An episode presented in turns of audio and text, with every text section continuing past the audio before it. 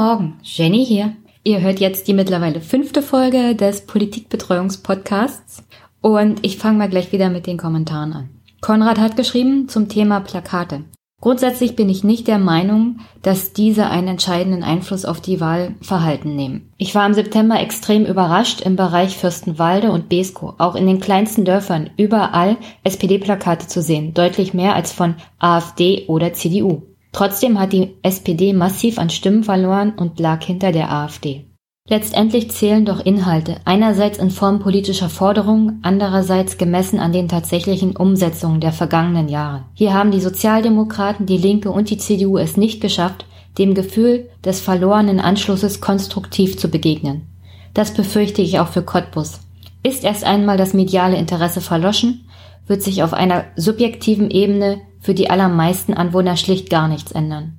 Zwar werden so sicherlich auch die Teilnehmerzahlen an den rechten Demos zurückgehen, aber grundsätzlich ist damit keinerlei progressive Entwicklung zu erwarten. Also erstmal zu den Plakaten. Ähm, ja, man hat den Eindruck, es hat überhaupt keine Wirkung und dass der Inhalt wichtig ist.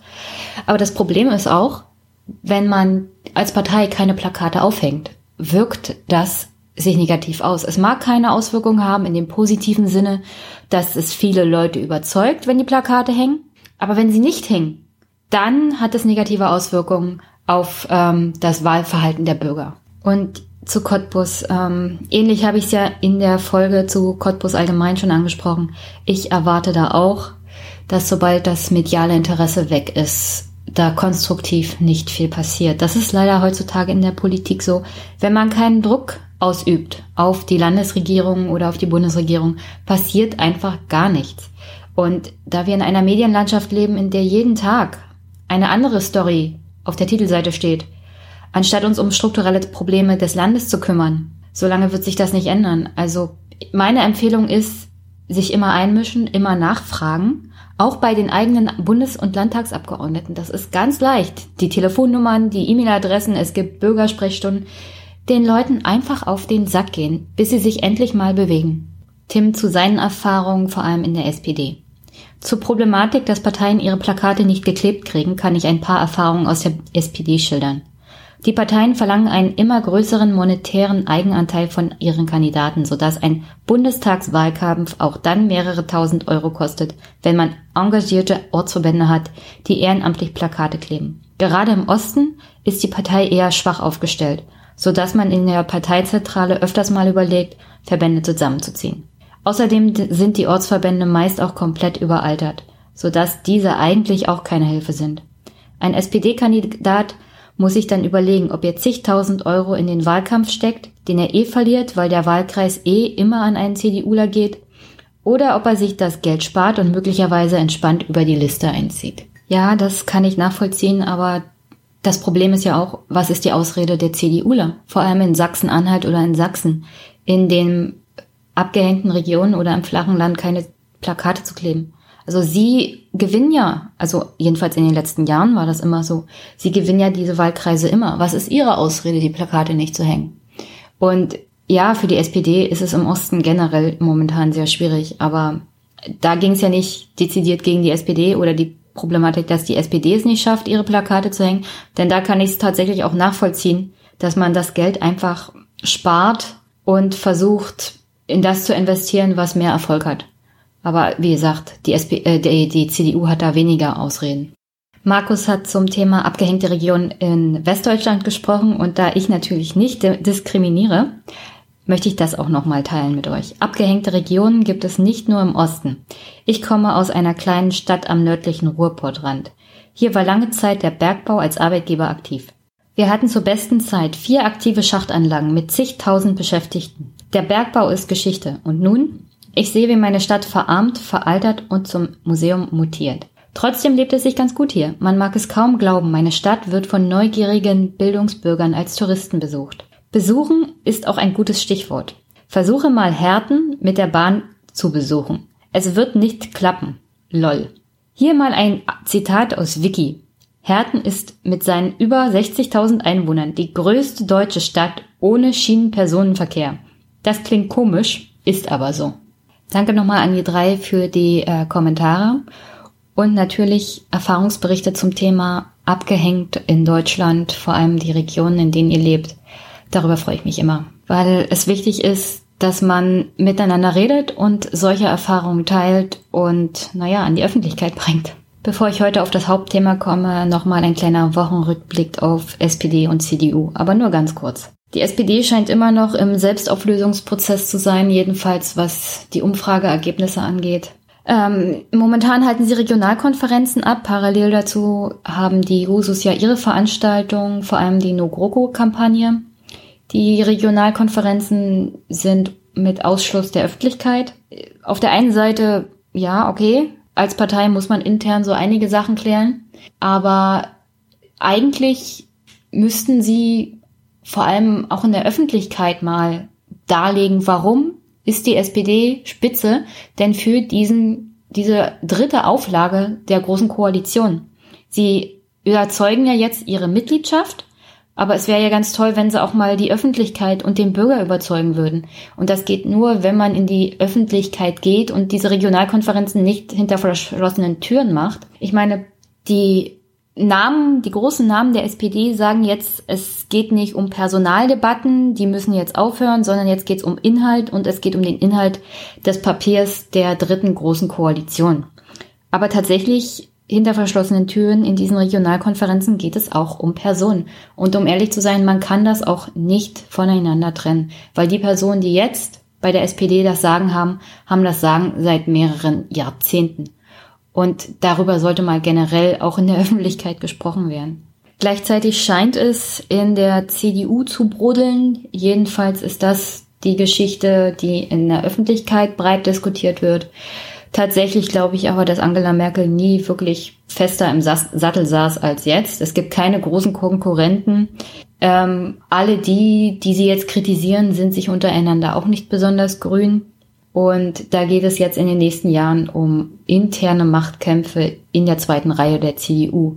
Was den großen Koalitionsvertrag 3.0 angeht, bin ich der Meinung, solange die GroKo zustande kommt, ist sie im Großen und Ganzen die eigentliche Siegerin von dem ganzen Theater, was wir hier die letzten Monate erlebt haben, weil sie als Kanzlerin mit der Richtlinienkompetenz und ihrer Stellung im Kabinett so und so die Richtung vorgibt und wenn es Probleme oder Skandale gibt, sie über allem schwebt. Also sie hat diesen Politikstil, der dafür sorgt, dass nichts an ihr kleben bleibt. Und ja, das wird sie so fortsetzen und entsprechend ist sie die große Siegerin.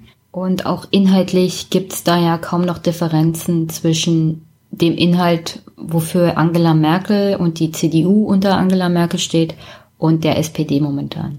Aber komme ich mal jetzt zum Hauptthema des heutigen Podcasts und zwar GroKo 2.0 versus GroKo 3.0. Denn wie hatte unser neuer Regierungssprecher Elmar Thewissen es so schön ausgedrückt? Dieser Kommentar richtet sich an die Kleingeister, Besserwisser, Miesmacher, die von Stillstand reden. Denen sei gesagt, wer lesen will, ist klar im Vorteil. Da steht auf knapp 180 Seiten mit vielen Worten in Wirklichkeit ein Satz.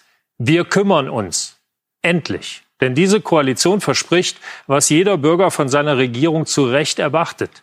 Dass sie dafür sorgt, dass Schulen Personal und neueste Technik haben. Dass es Familien und Kindern besser geht. Dass man sich in Deutschland sicher fühlen kann. Dass es keinen Kontrollverlust mehr gibt.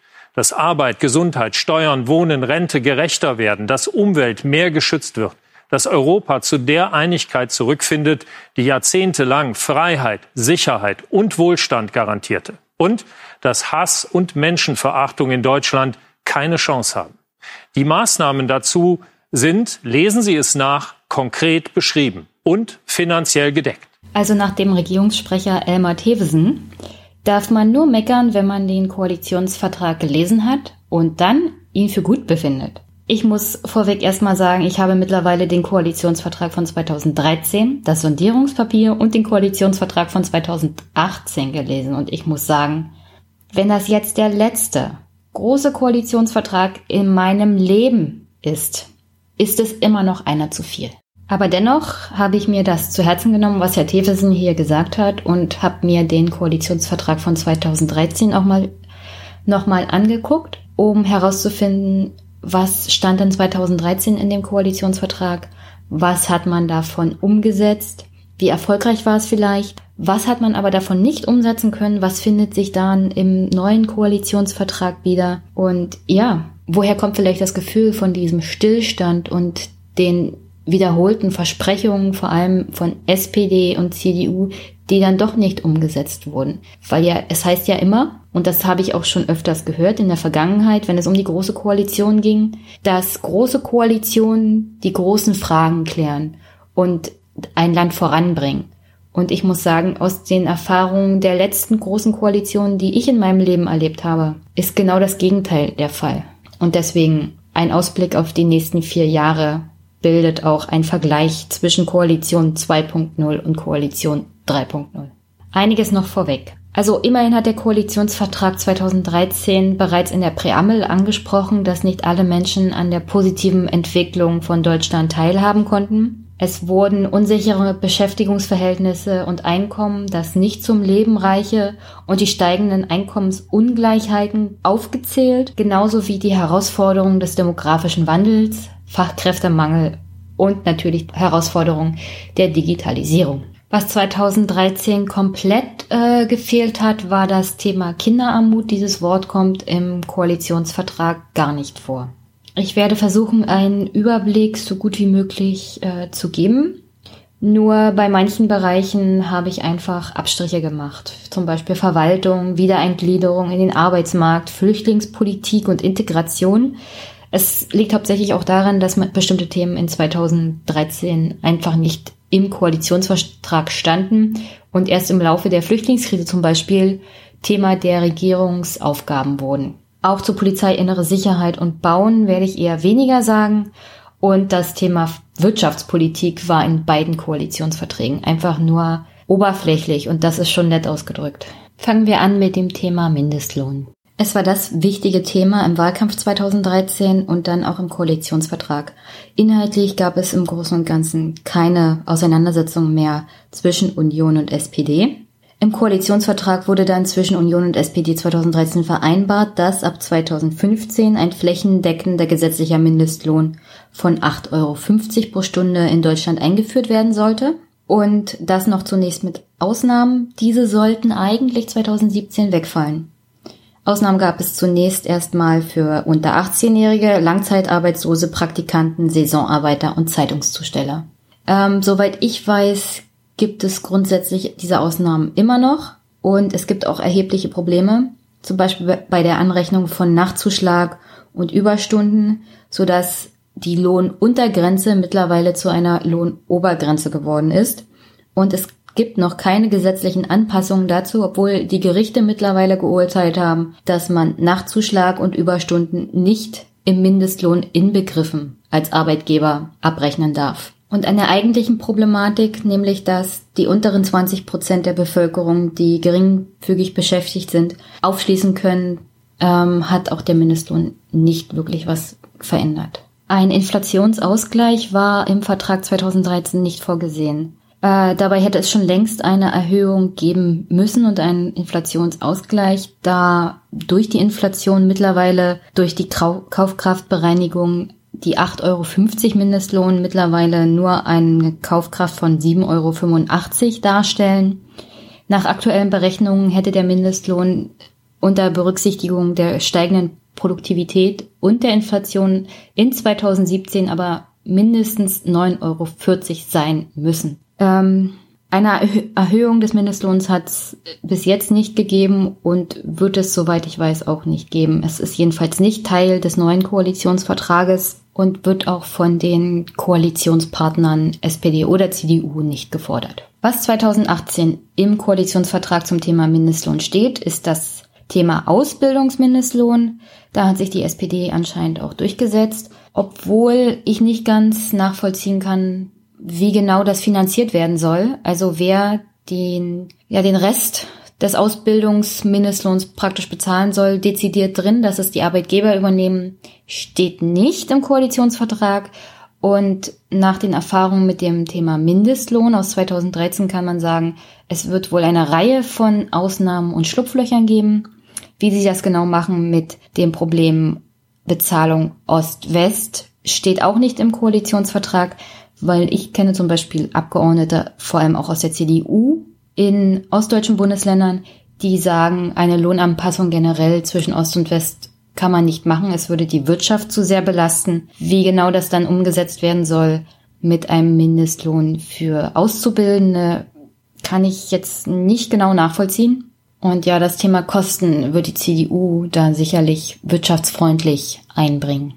Ein weiteres großes Thema war 2013 die doppelte Staatsbürgerschaft. Da gab es ganz zuletzt eine Einigung und in der Präambel des Vertrages 2013 heißt es, Zuwanderer sollen Staatsbürger werden. Wer in Deutschland geboren und aufgewachsen ist, soll seinen deutschen Pass nicht verlieren und keiner Optionspflicht unterliegen. SPD-Chef Sigmar Gabriel hatte damals bei einem SPD-Parteitag das Thema doppelte Staatsbürgerschaft zur Bedingung der Großen Koalition gemacht. Das Ergebnis bringt aber wenig große Verbesserungen. Also in Deutschland geborene Migranten haben die Möglichkeit, beide Pässe zu behalten, aber Zugewanderte haben dieses Recht halt nicht. Und generell ist es weiterhin sehr schwierig, deutscher Staatsbürger zu werden.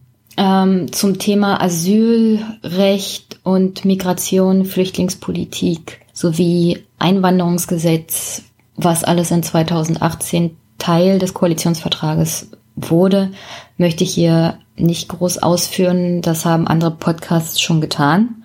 Aber eine Problematik 2018 war das Thema doppelte Staatsbürgerschaft nicht im Koalitionsvertrag, sehr wohl aber Teil des Wahlkampfes. Ähm, vor allem die Junge Union unter Paul Ziemiak hatte sich des Themas angenommen im Kampf um Wählerstimmen von der AfD. Es war zwar von wenig Erfolg gekrönt, es wird der CDU jetzt aber im Bundestag auf die Füße fallen, weil die AfD es einfach zum Thema machen wird. Und die junge Union sich ja da schon dezidiert ausgesprochen hat, auch Teile der CDU machen da groß Lärm, dass die doppelte Staatsbürgerschaft wieder abgeschafft wird. Die Pkw-Maut, das wichtige Thema der CSU, stand 2013 im Koalitionsvertrag. Danach sollte eine Maut für nicht in Deutschland zugelassene Pkw eingeführt werden in Form einer Vignette. Allerdings soll kein deutscher Fahrzeughalter durch die Maut stärker belastet werden. Die Einnahmen sollen in den Erhalt und Ausbau des deutschen Autobahnnetzes fließen. Es war wohl eins der umstrittensten Themen auch des Wahlkampfes 2013 und im Nachhinein, weil Angela Merkel ja im Wahlkampf versprochen hatte, mit ihr würde es keine Maut geben. Mittlerweile ist sie gesetzlich verankert und soll 2019 eingeführt werden. Aber da gibt es einige erhebliche Probleme. Unter anderem wurde 2014 prognostiziert schon, dass dieses Konzept, was Dobrindt vorgelegt hat, äh, nicht die erwarteten Mehreinnahmen bringen würde, die ja groß versprochen wurden, um das Autobahnnetz ja zu sanieren. Laut einer Bewertung äh, des Mauskonzeptes von damals könnten die Ergebnisse erheblich weniger als 600 Millionen Euro pro Jahr für die Straßeninfrastruktur bringen. Und ähm, ja, allein die Verwaltungskosten um die Maut herum würden eigentlich zu Mehrkosten dieses ganzen Mautkonzeptes führen. Neben den mangelnden finanziellen Vorteilen bringt die Maut auch noch Probleme rechtlicher Art, da schon angekündigt wurde durch Österreich und Niederlande gegen die Pkw-Maut für nicht deutsche PKWs vor dem Europäischen Gerichtshof zu klagen. Diese Klage hätte dann wahrscheinlich auch mehr als nur Erfolg. Denn im Mai 2017 hatte die EU-Kommission schon angekündigt, dass generell Mautsysteme, die auf zeitabhängigen Vignetten basieren, europaweit verbieten zu wollen. Und Anstelle dieses Systems soll ab dem Jahr 2027 ein EU-einheitliches fahrleistungsabhängiges Mautsystem zur Erhebung der Gebühren aufgebaut werden. Aber weder die CDU noch die SPD haben dieses ganze Problem der Pkw-Maut erneut aufgegriffen. Dazu findet sich gar nichts im Koalitionsvertrag 2018, weder zur Klärung der Finanzierung noch zur Klärung, wer denn eigentlich Pkw-Maut zahlen soll, noch die Problematik mit den Angaben der EU-Kommission werden hier aufgegriffen.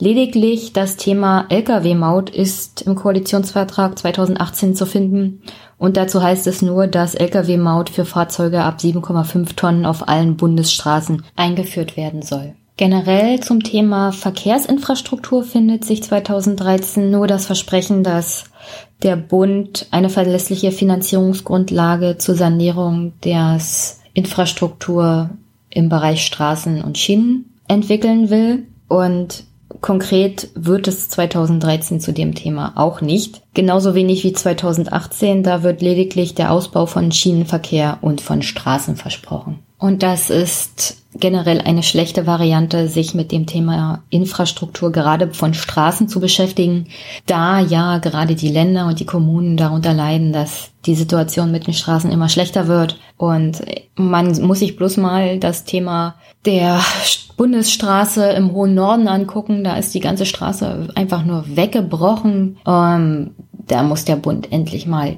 konkret und strukturell was tun. Meiner Meinung nach einfach mal mehr Geld in die Kommunen geben und die können dann selber entscheiden, welche Straßen sanieren wir jetzt oder welche Straßen müssen wir hier bauen, weil der Bund es offensichtlich nicht mehr hinbekommt. Die künftige Koalition hat 2013 bekräftigt, dass das Regierungsziel von einer Million Elektroautos auf deutschen Straßen im Jahr 2020 zu erreichen sei. Um die Verbreitung der neuen Antriebe zu fördern, setzten Union und SPD auf nutzerorientierte Anreize statt auf einer Kaufprämie. Das Ergebnis dieser Politik war 2017 54.492 Elektromaschinen auf den Straßen, 29.436 Hybridautos und ganze 25.056 reine Elektroautos. Also ich schätze mal ganz stark, da sind sie ein bisschen an dem Millionenziel vorbeigeschrammt.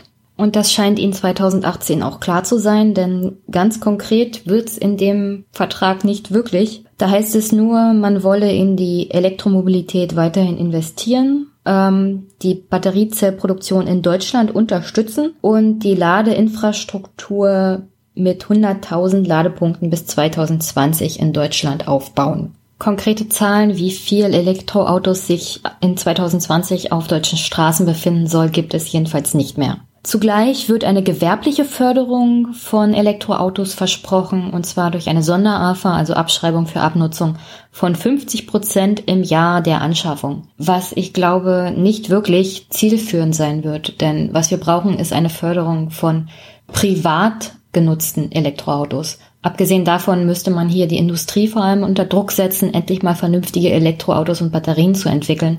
Davon ist hier nicht wirklich was zu lesen. Dafür wolle man die nationale Plattform Elektromobilität zu einer Plattform Zukunft der Mobilität umgestalten, die sich dann mit der Weiterentwicklung der Automobilindustrie beschäftigt. Ich bin generell kein großer Freund von Arbeitskreisen und das wird einer sein und die Ergebnisse werden wohl nichts Konkretes bringen. Es wird praktisch versäumt, hier endlich mal zu handeln, anstatt nur zu reden.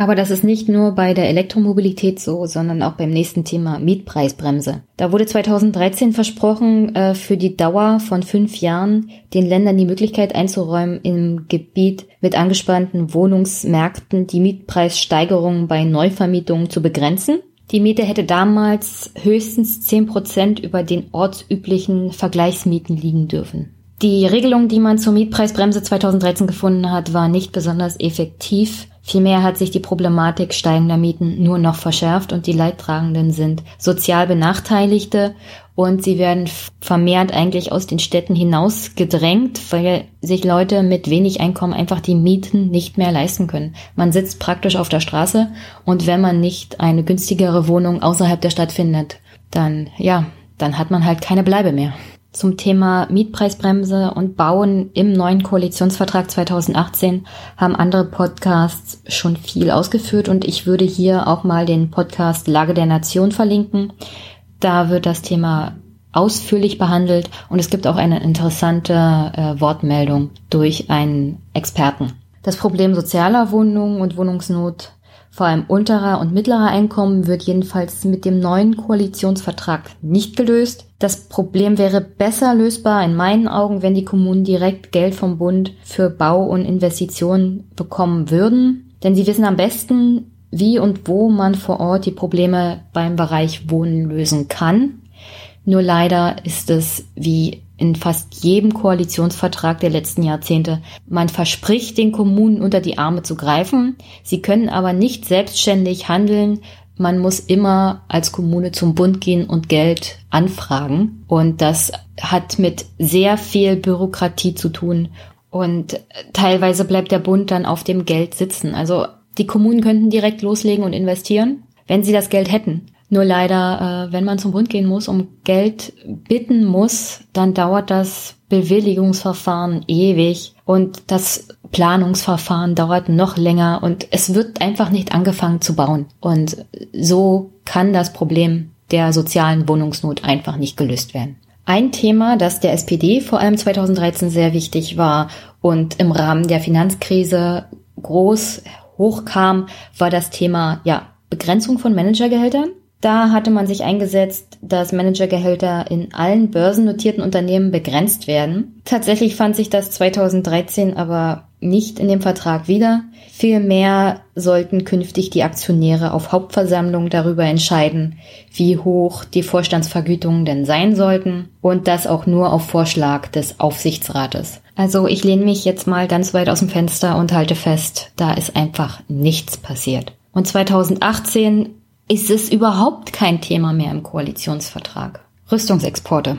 2013 ein Thema im Koalitionsvertrag. Da hatte man versprochen, dass der Bundestag in Zukunft unverzüglich über Genehmigung von Rüstungsexporten durch den Bundessicherheitsrat informiert werden würde. Ähm, ganz konkret wurde man aber nicht, denn es war nicht klar, welche Gremien informiert werden würden und das sollte dann der Bundestag entscheiden. Ähm, Nochmal zur Erinnerung, die Mehrheit im Bundestag von 80 Prozent waren SPD und CDU zu diesem Zeitpunkt. Und man hatte zwar angekündigt, dass die Rüstungsexportberichte ein halbes Jahr früher kommen würden und dass es auch Zwischenberichte geben würde, aber wie detailliert die werden sollten, hatte man im Koalitionsvertrag 2013 nicht vereinbart. Und obwohl der SPD es ein Herzensanliegen war, die parlamentarische Kontrolle von Rüstungsexporten auszubauen, war es kein Herzensanliegen der CDU. Und mittlerweile muss man sagen, hat sich die SPD da komplett inhaltlich der CDU angepasst.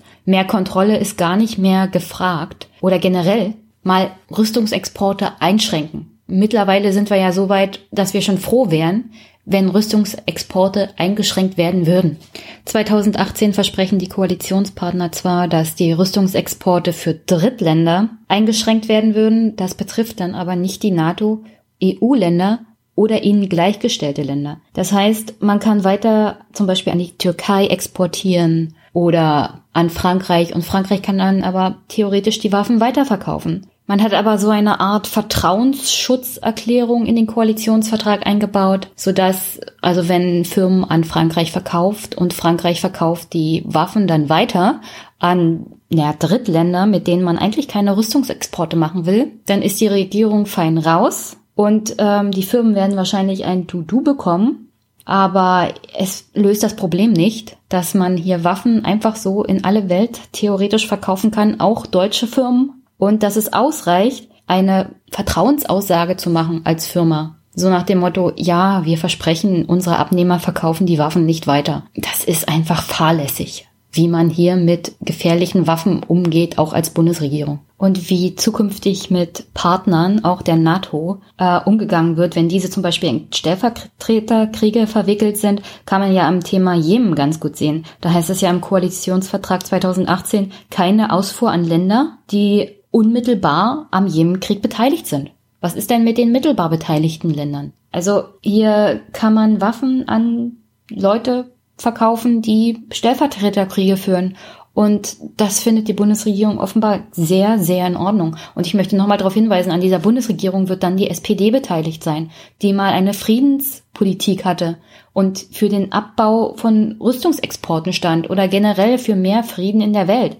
Es ist fast so, als hätte man hier Diplomatie aufgegeben, nicht mehr Diplomatie mit ja, Worten, jetzt wird Diplomatie mit Waffen gemacht. Zum Thema Forschung, Wissenschaft und Bildung. Also 2013 hatte man da versprochen, man wolle an der Exzellenzinitiative des Hochschulpakts und des Pakts für Forschung und Innovation festhalten. Äh, es gibt keine konkreten Aussagen in 2013 dazu. Es gibt auch keine Aussage, wie hoch denn die Summe zur Investition im Bereich Forschung sein sollte. Und gerade in Deutschland ist das ein großes, großes Problem. Denn es gibt zwar Gelder für die Forschung, aber die Aufwendung, die ein Forscher machen muss oder generell Universitäten und wissenschaftliche Projekte, um Gelder zu bekommen, sind so bürokratisch und so restriktiv, dass die meisten Deutschland mittlerweile verlassen, um überhaupt vernünftig forschen zu können. Und auch 2018 wird da nichts Konkretes zum Thema Forschung und Förderung von Forschung und Wissenschaft in Deutschland gesagt. Man verspricht lediglich Fonds einzurichten, die, wie gesagt, 2013 genauso uneffektiv waren, wie sie jetzt sein wird, weil die Bürokratie nicht abgeschafft wird. Man stellt einfach keine Gelder den Universitäten zur Verfügung, sondern man muss permanent irgendwelche Anträge stellen und ehe man das Geld hat, sind die Forscher längst weg Wenigstens gibt es beim Thema Schule eine Weiterentwicklung, denn 2013 hatte man noch festgehalten, dass Schulen Ländersache bleiben und dass das Kooperationsverbot nicht eingeschränkt wird. Auch beim Thema Ganztagsschulen gibt es im Vergleich zu 2013 eine Weiterentwicklung, denn auch hier, wie bei beiden anderen Themen, hat sich die CDU inhaltlich einfach weiterentwickelt. Da hat sie schon im Wahlkampf 2017 fast die gleiche Haltung gehabt wie die SPD. Und deswegen gibt es 2018 im Koalitionsvertrag da überhaupt keine Streitpunkte mehr. Also das ist hier kein großer Sieg für die SPD. Die CDU hat sich da nur inhaltlich an die SPD angepasst. Und ich denke mal, da macht die SPD auch keine großen Punkte. Das wird wieder ein Thema sein, das man der CDU zugute hält und weniger der SPD. Aber das wahrscheinlich auch nur oberflächlich, weil das konkrete Problem wird einfach nicht wirklich angegangen. Zwar heißt es im Koalitionsvertrag, man würde auf Rekordniveau in äh, bessere Bildung investieren mit zwei Milliarden für den Ausbau von Ganztagsschulen und Betreuungsangeboten und mit weiteren fünf Milliarden zum Ausbau der digitalen Infrastruktur an den Schulen. Ähm, das ist aber alles zusammen. Also sowohl für die Infrastruktur als auch für die Qualifizierung von Lehrkräften. Und das ist einfach nur ein Tropfen auf den heißen Stein. Denn wenn man davon ausgeht, dass die Große Koalition 2018 auch eine Rechtsgrundlage für, ähm, naja, einklagbare Ganztagsschulenplätze einführen will, dann muss man sich mal noch ein paar andere Zahlen vor Augen führen. Und zwar, dass in Deutschland zurzeit zwar 6500 Ganztagsschulen existieren, bis 2025 werden aber 80 Prozent aller Schüler in Ganztagsschulen sein. Jedenfalls gehen die meisten Untersuchungen davon aus. Um für 80 Prozent aller Schüler einen Ganztagsschulplatz zu haben, müsste die Republik 15 Milliarden in die räumliche Infrastruktur investieren. Dazu kommen 47.600 zusätzliche Pädagogen, darunter alleine 31.400 Lehrkräfte und 16.200 sonstige Pädagogen wie Schulsozialarbeiter oder Erzieher. Also wie man das genau finanzieren will, dazu sagt der Koalitionsvertrag gar nichts. Wahrscheinlich will man das wieder den Ländern überlassen. Äh, aber diese Leute finden die Länder jetzt schon nicht. Also das ist, das ist hier gar nichts im Bereich Bildung, einfach gar nichts. Fernab der Problematik, die 2018 ein großes Thema war, und zwar sachgrundlose Befristung, hätte ich auch gerne was zu den Themen Leiharbeit und Minijobs gesagt. Aber das sind einfach im Koalitionsvertrag 2018 keine Themen. Also es existiert nicht wirklich Inhaltliches zu diesen beiden Komplexen. 2013 hatte man aber versprochen, etwas im Bereich der Rente zu tun. Es wurde die Einführung einer Mindestrente von ungefähr 850 Euro für jeden Rentner versprochen, aber aus Steuermitteln, die 40 Jahre lang Beiträge gezahlt haben. Äh, bis zum Jahr 2023 gilt sogar noch eine freundlichere Regelung. Sie müssen in diesem Bereich nur 35 Jahre gearbeitet haben, beziehungsweise eingezahlt in das Rentensystem. Des Weiteren hatte die CSU sich mit dem Thema Mütterrente durchgesetzt, ähm, was mittlerweile eigentlich nur eine riesige Katastrophe ist. Es fördert eigentlich hauptsächlich Frauen, die zu Hause geblieben sind und sich um die Kinder gekümmert haben, was ja an sich kein Problem darstellt. Nur leider hilft es im Bereich Altersarmut für Alleinerziehende überhaupt gar nicht. Und auch die wenigsten Frauen in Ostdeutschland profitieren davon, weil nur ganz wenige tatsächlich ein Jahr zu Hause geblieben sind oder länger, um sich der Kindererziehung zu widmen. Es ist einfach an der Lebensrealität der Menschen vorbei 2013 die Mütterrente eingeführt worden. Und die kommt jetzt leider im neuen Koalitionsvertrag mit aller Wucht zurück. Und es ist einfach eine riesige Belastung für alle Beitragszahler. Denn die Mütterrente 2 wird aus Rentenbeiträgen und nicht aus Steuergeldern finanziert. Und sie löst auch das Problem von Altersarmut für alleinstehende Mütter nicht oder generell berufstätige Familien, weil wenn du nicht zu Hause bleibst, hast du ja erstens nichts davon und zweitens, äh, es ist einfach auch viel zu wenig. Man braucht hier eine strukturelle Änderung oder mal eine Reform generell des Rentensystems für alle. Und das hier ist bloß eine klitzekleine Stellschraube, mit der die CSU wieder Wahlkampf machen kann. Und aus der Mindestrente ist mittlerweile eine Grundrente geworden. Die Grundrente gilt für bestehende und zukünftige Grundsicherungsbezieher die 35 Jahre an Beitragszeiten oder Zeiten der Kindererziehung beziehungsweise Pflegezeiten aufweisen können. Also Voraussetzung für das Beziehen von Grundrente ist eine Bedürftigkeitsprüfung entsprechend der Grundsicherung. Also hier werden Rentner wie Hartz-IV-Empfänger in Zukunft behandelt werden. Und also das Thema Grundrente ist dermaßen deprimierend. Dazu kann ich eigentlich hier nicht wirklich viel sagen, weil noch andere Themen besprochen werden müssen. Aber das ist wirklich das ist ein Ausmaß an Bürokratie und, und es ist einfach viel, viel zu wenig. Die Grundrente wird an der Problematik der steigenden Altersarmut und die wird jetzt in den nächsten Jahren mit voller Wucht zuschlagen und dann auch die nächsten Generationen betreffen. Und ich weiß ganz genau, die CDU-Leute, die in der zweiten Reihe sind, die hinter Frau Merkel kommen, die wollen so ein System von Flexi-Rente.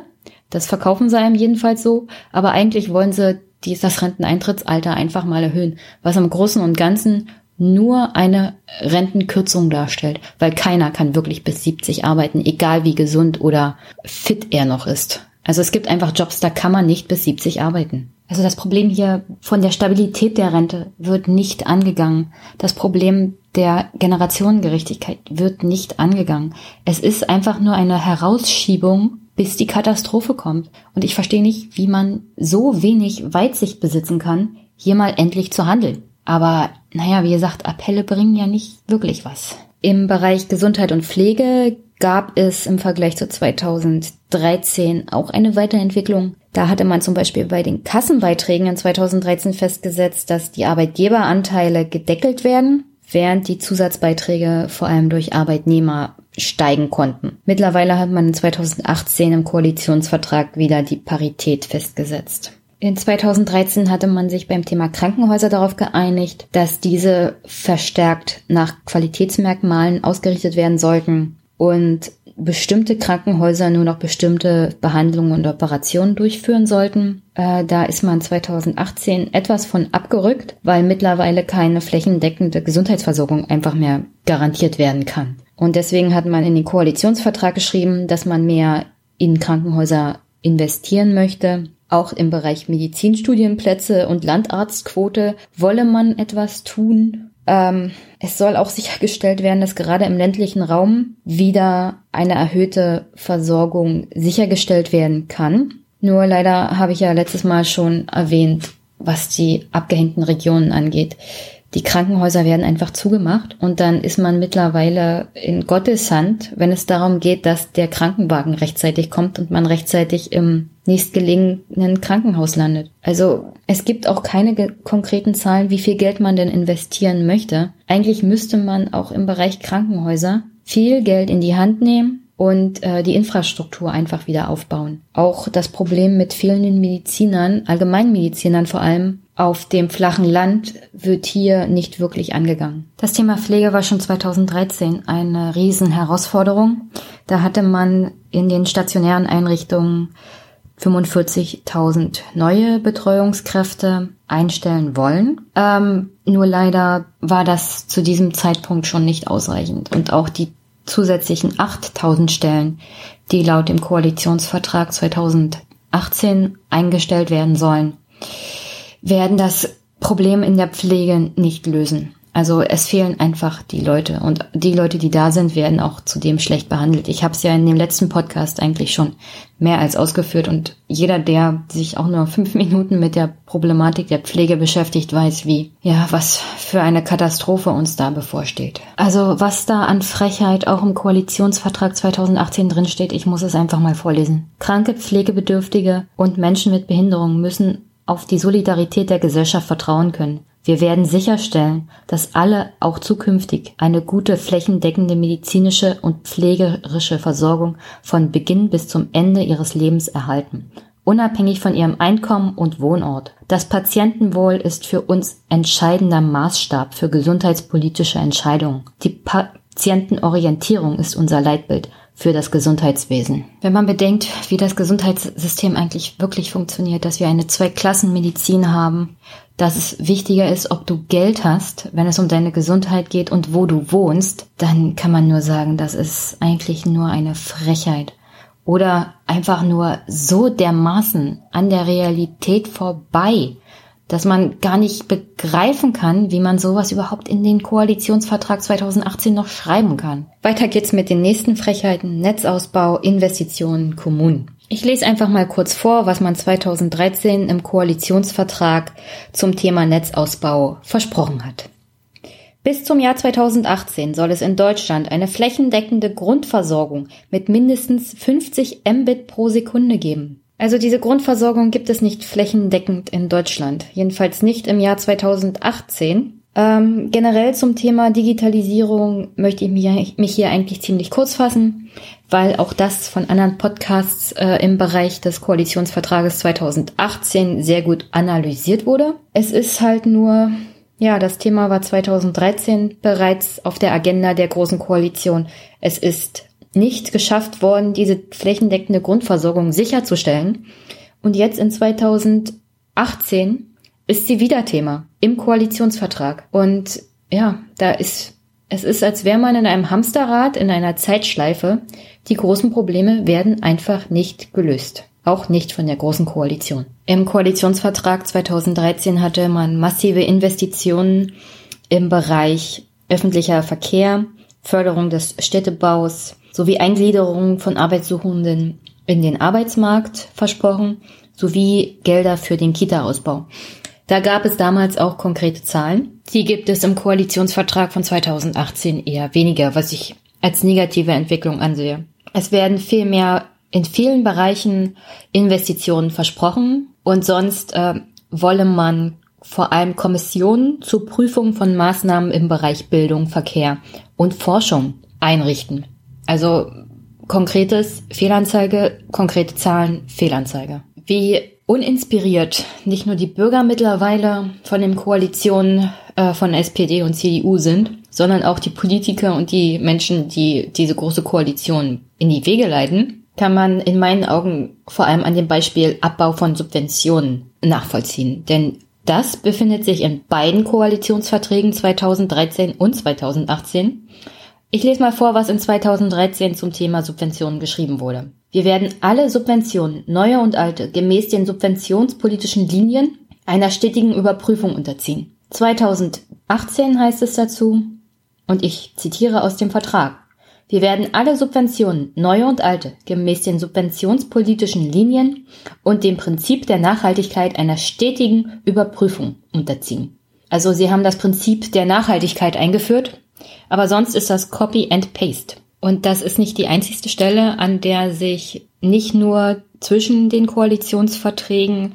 bestimmte Sachen wiederholen, und zwar wortwörtlich, sondern auch innerhalb des Koalitionsvertrages 2018, ich vermute, um die Seiten voll zu bekommen, hat man bestimmte Stellen mehrmals wiederholt. Also alles im Bereich zum Beispiel Abbau des Solis, das kam wortwörtlich dreimal in diesem Koalitionsvertrag vor. Was die Kommunen angeht, hatte man im Koalitionsvertrag 2013 versprochen, die Kommunen generell zu stärken. Man wollte äh, den Finanzhaushalt zwischen Bund und Ländern auf neue Füße stellen, sodass die Länder mit ihren Kommunen zusammen einen besseren Finanzausgleich entwickeln können. Das heißt, der Bund hat nicht dafür gesorgt, dass die Kommunen direkt mehr Geld bekommen, sondern man wollte eben den Länderfinanzausgleich im Rahmen auf Bundesebene neu ordnen. Und im Großen und Ganzen muss man sagen, das ist einfach nur schiefgegangen. Die Kommunen haben nicht mehr Geld.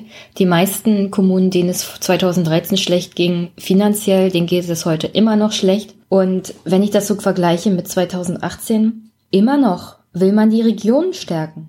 Und diesmal möchte man wieder eine Kommission einsetzen für gleichwertige Lebensverhältnisse in Bund, Land und Kommunen. Also das ist fast das Gleiche, was man 2013 bereits versprochen hatte.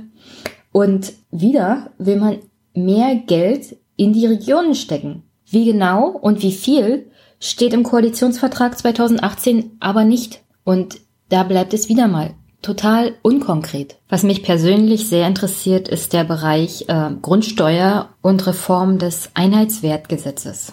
Sowohl 2013 als auch 2018 ist das Thema in den Koalitionsverträgen und ähm, 2018 heißt es da, wir stellen die Grundsteuer auf eine feste Basissicherung als wichtige Einnahmequelle der Kommunen. Also interessante Aussage. Zur Überarbeitung des Bewertungsgesetzes wird da überhaupt nichts gesagt, weil das ist hier eigentlich das Kernproblem des Ganzen. Die Finanzämter bewerten nämlich Grundvermögen auf Grundlage von Gesetzen im Westen von 1964 und im Osten von 1935. Die Problematik der Bewertung und damit der verschiedenen Einheitswertgesetze in Ost und West ähm, war schon 2013 Thema im Koalitionsvertrag. Es ist aber nichts passiert. Und das Problem für die Kommunen ist nämlich, dass die Landesfinanzämter die Messbeträge für die Grundsteuer festsetzen und die Kommunen dann aufgrund dieser Beträge die Grundsteuer erheben. Aber auch problematisch für die Kommunen ist, dass sie auf diese Grundsteuer überhaupt nicht verzichten können. Es ist eine finanzielle Notwendigkeit für die Kommunen, die Grundsteuer zu erheben. Und wenn Landespolitiker und Bundespolitiker gegen die Grundsteuer hetzen, und ich meine, die hetzen einfach nur, ohne die konkreten Probleme anzugehen, und das ist eine Reform des Einheitswertgesetzes, dann ist das einfach nur eine Polemik hier in den Koalitionsverträgen 13 und 18, die ich in keiner Art und Weise nachvollziehen kann. Denn die Bewertungsproblematik hängt uns eigentlich allen schon seit Mitte der 90er an. Als das Bundesverfassungsgericht die Vermögenssteuer und die Reichensteuer gekippt hat, weil es keine vernünftige Bewertung von Grundvermögen gab. Und das ist das Gleiche, was bei der Grundsteuer das Problem ist. Wenn aber Politiker, also hier die SPD und CDU, endlich mal vernünftige, moderne Bewertungsrichtlinien schaffen würden, ein modernes Bewertungsgesetz verabschieden würden, dann könnte man nicht nur die Grundsteuer auf neue Füße stellen und damit die Kommunen absichern und vielleicht sogar Bürger entlasten, indem man äh, in das Gesetz schreibt, dass Grundsteuer auf Einfamilienhäuser nicht erhoben wird. Man könnte im Rahmen der Neuerung des Einheitswertes beziehungsweise der Grundvermögensbewertung auch die Vermögenssteuer wieder erheben. Aber ob das politisch gewollt ist, ist jetzt natürlich die Frage. Vielleicht versucht man hier die ganze Problematik einfach nur auszusitzen. Nur leider wird das Bundesverfassungsgericht demnächst über das Thema Einheitswert und Grundsteuer entscheiden.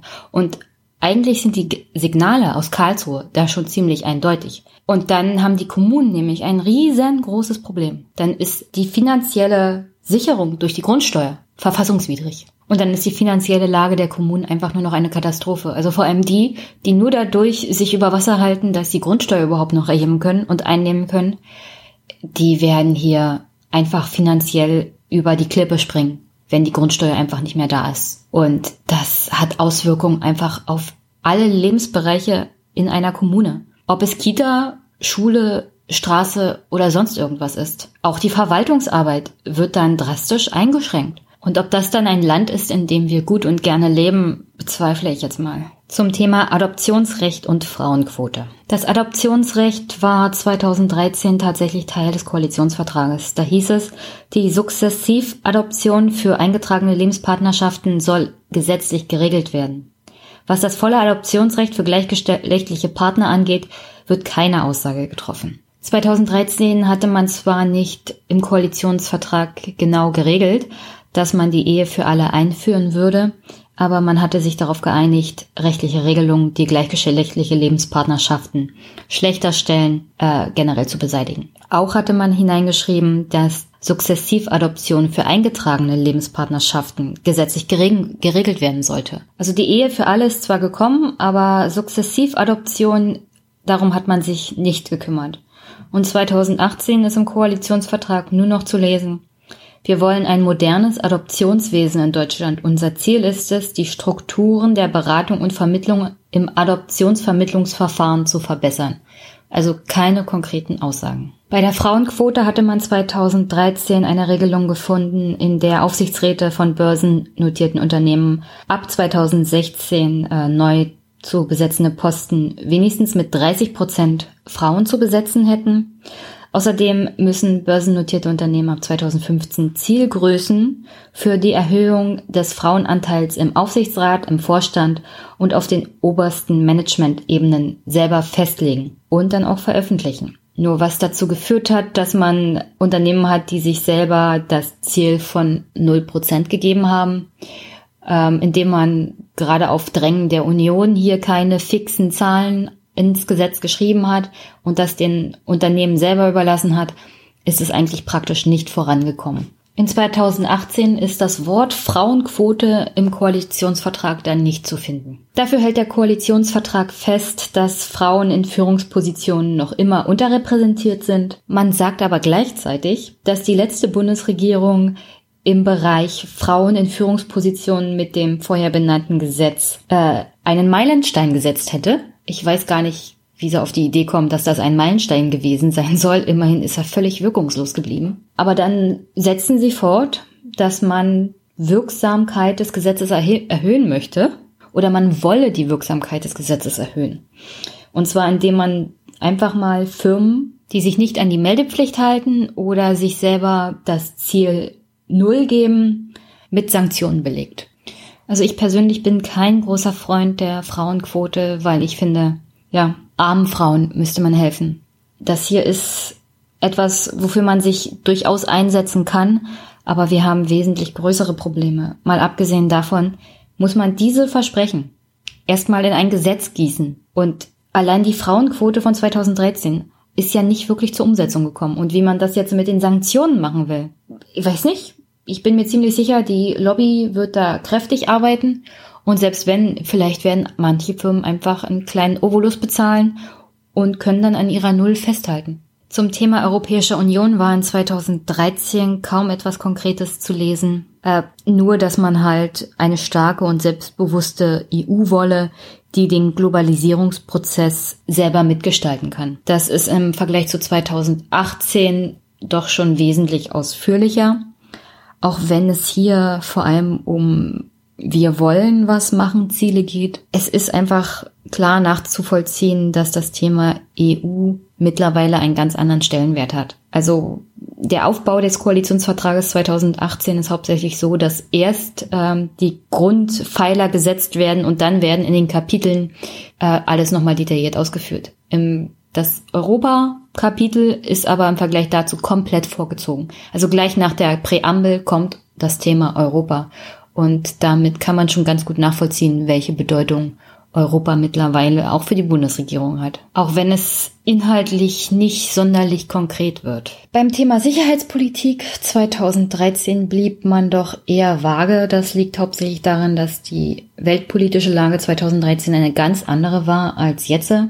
Da ging es hauptsächlich darum, über strategische Bedeutung Deutschlands und der Bundeswehr äh, für die Zukunft nachzudenken und dass man mal durch eine Kommission prüfen lassen wolle, ob Soldateneinsätze im Rahmen von NATO und EU-Strukturen mit dem Parlamentsvorbehalt ähm, des deutschen Grundgesetzes in Einklang stehen. Das ist mittlerweile ein viel größeres Thema in 2018. Da heißt es vor allem, dass man als Deutsche im Rahmen von internationalen Einsätzen viel mehr Verantwortung übernehmen möchte. Aber vor allem möchte man in europäischen Bereichen die militärische Zusammenarbeit ausbauen und sich nicht mehr alleine auf Partner zum Beispiel in Amerika verlassen, sondern selbst sicherheitspolitisch aktiv werden. Ganz interessant finde ich auch die deutliche Aussage, unsere Politik basiert auf unseren Werten und dient unseren Interessen. Ich kann mich daran erinnern, dass solche Aussagen schon mal Bundespräsidenten zum Rückzug von ihrem Amt bewegt haben. Es ist natürlich mehr als nachvollziehbar, dass man als ein Land immer nach den eigenen Interessen vorgeht.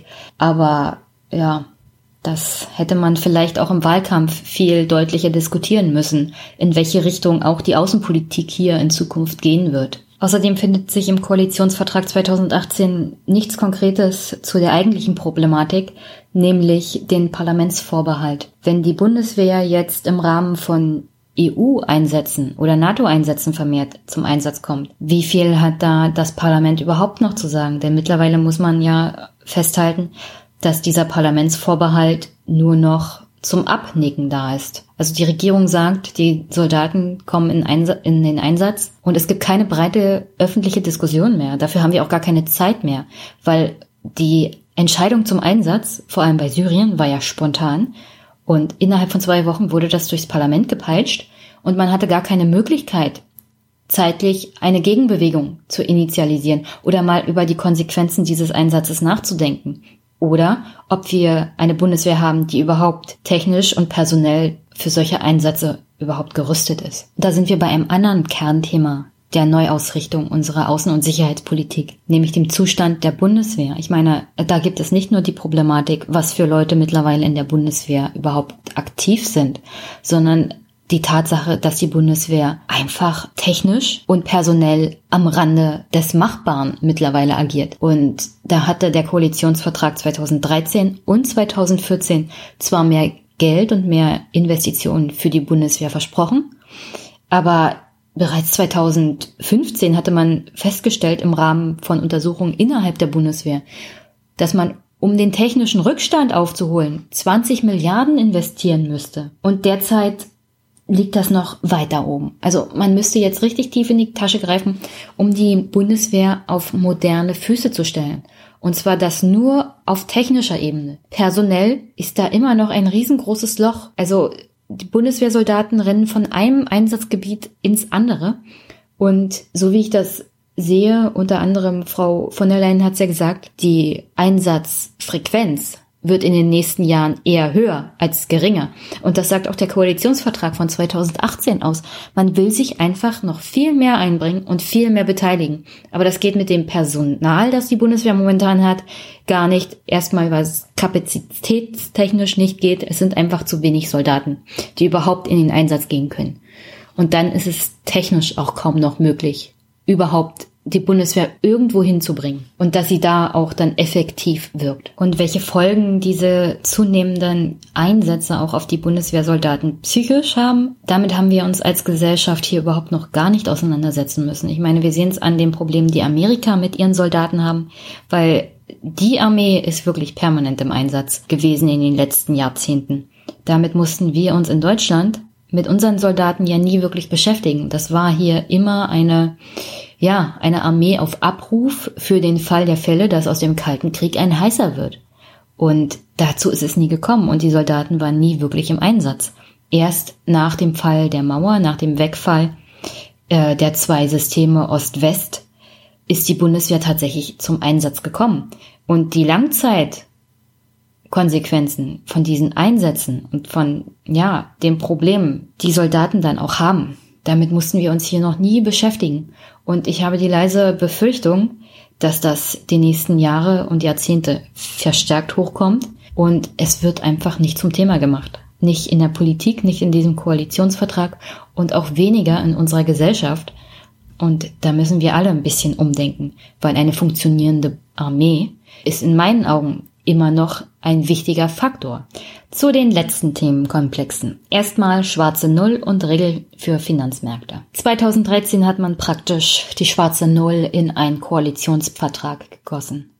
Nicht nur, dass man Neuverschuldung stoppen wollte und generell die Schuldenstandsquote senken, sondern man hat auch die Wichtigkeit von einem soliden und ausgeglichenen Haushalt betont und behauptet, dass die konsequente Einhaltung einer Schuldenbremse für eine Sicherung der Einnahmen und der Handlungsfähigkeit des Staates sorgen würde, während man gleichzeitig keinerlei Einschnitte bei den Investitionen von Bund, Ländern und Kommunen macht.